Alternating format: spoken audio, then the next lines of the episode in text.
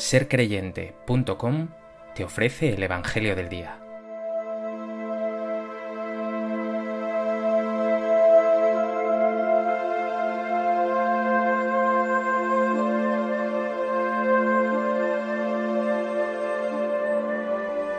Del Evangelio de Mateo. En aquel tiempo dijo Jesús a sus discípulos, Si vuestra justicia no es mayor que la de los escribas y fariseos, no entraréis en el reino de los cielos.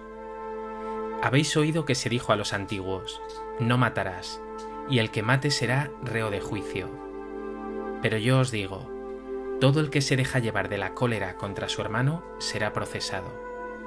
Y si uno llama a su hermano imbécil, tendrá que comparecer ante el Sanedrín.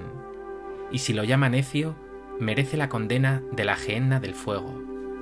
Por tanto, si cuando vas a presentar tu ofrenda sobre el altar, te acuerdas allí mismo de que tu hermano tiene quejas contra ti, deja allí tu ofrenda ante el altar y vete primero a reconciliarte con tu hermano, y entonces vuelve a presentar tu ofrenda.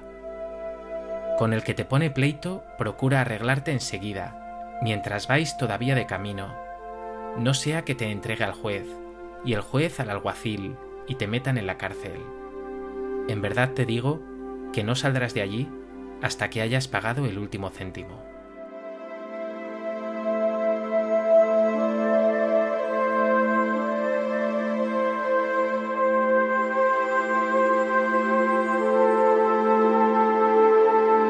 El Evangelio de hoy nos ofrece toda una síntesis de la enseñanza de Jesús, que no supone acabar con lo revelado por Dios a su pueblo anteriormente, sino que lo radicaliza, lo lleva a plenitud en el amor.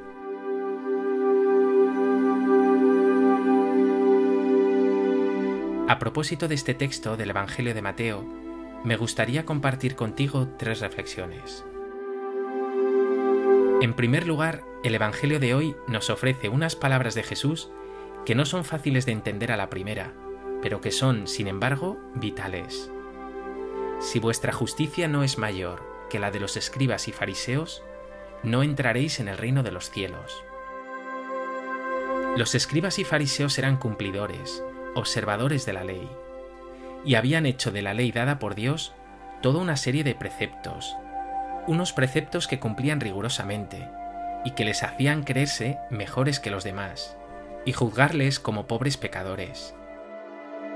Por eso Jesús dice, si vuestra justicia no es mayor que la de ellos, no entraréis en el reino.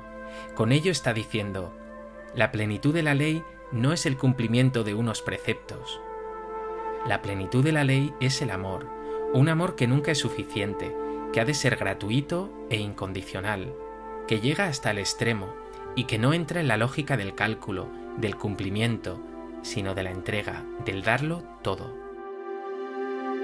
Esta gratuidad, esta abundancia de amor, es la justicia mayor de la que habla Jesús. ¿Vives tú como los escribas y fariseos en una lógica del cumplimiento y del cálculo?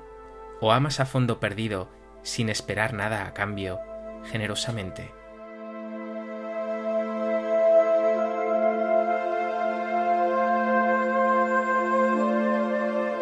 En segundo lugar, vemos que a continuación Jesús desgrana esta plenitud de la ley en distintos puntos cruciales de la ley judía. Vistos ahora con esta lógica del amor y la abundancia, la antigua ley halla nueva luz, no es suficiente con no matar, como se dijo a los antiguos, sino que será una falta al amor dejarse llevar de la cólera contra el hermano, llamarlo imbécil o necio. Se trata, por tanto, no de cumplir mandamientos, sino de vivirlos hasta el extremo en el amor.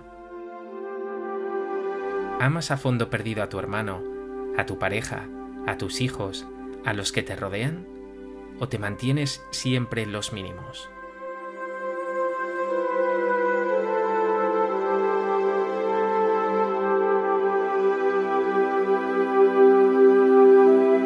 En tercer lugar, merece especial atención la última parte del texto de hoy. Dice Jesús, si cuando vas a presentar tu ofrenda sobre el altar, te acuerdas allí mismo de que tu hermano tiene quejas contra ti, deja allí tu ofrenda ante el altar y vete primero a reconciliarte con tu hermano, y entonces vuelve a presentar tu ofrenda. Es un texto precioso e increíblemente exigente. Dios no quiere un culto vacío, ofrendas externas. Quiere ofrendas verdaderas. Y la ofrenda verdadera es que vivas reconciliado con tu hermano, que vivas amando y perdonando. Entonces ahí sí tendrá sentido ofrecer al Señor la vida entera. Ofrecer algo al Señor, tradúcelo, orar o ir a misa. Cuando tu corazón está lleno de rencor o de ira, ¿no es una contradicción, una hipocresía, un pecado? Lo dice de una manera bellísima el Salmo 50. Los sacrificios no te satisfacen. Si te ofreciera un holocausto no lo querrías. El sacrificio agradable a Dios es un espíritu quebrantado. Un corazón quebrantado y humillado, tú, oh Dios, no lo desprecias. Pregúntate, ¿con quién tienes que reconciliarte o qué rencores tienes que quitar en ti para poder ofrecer a Dios un corazón lleno de amor, humilde, lleno de luz y de paz?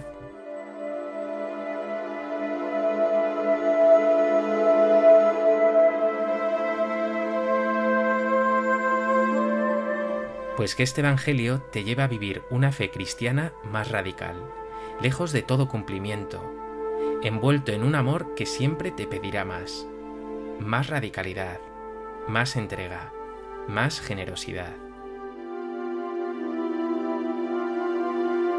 Señor Jesús, muchas veces sigo enredado en el cumplimiento y me conformo con el mínimo.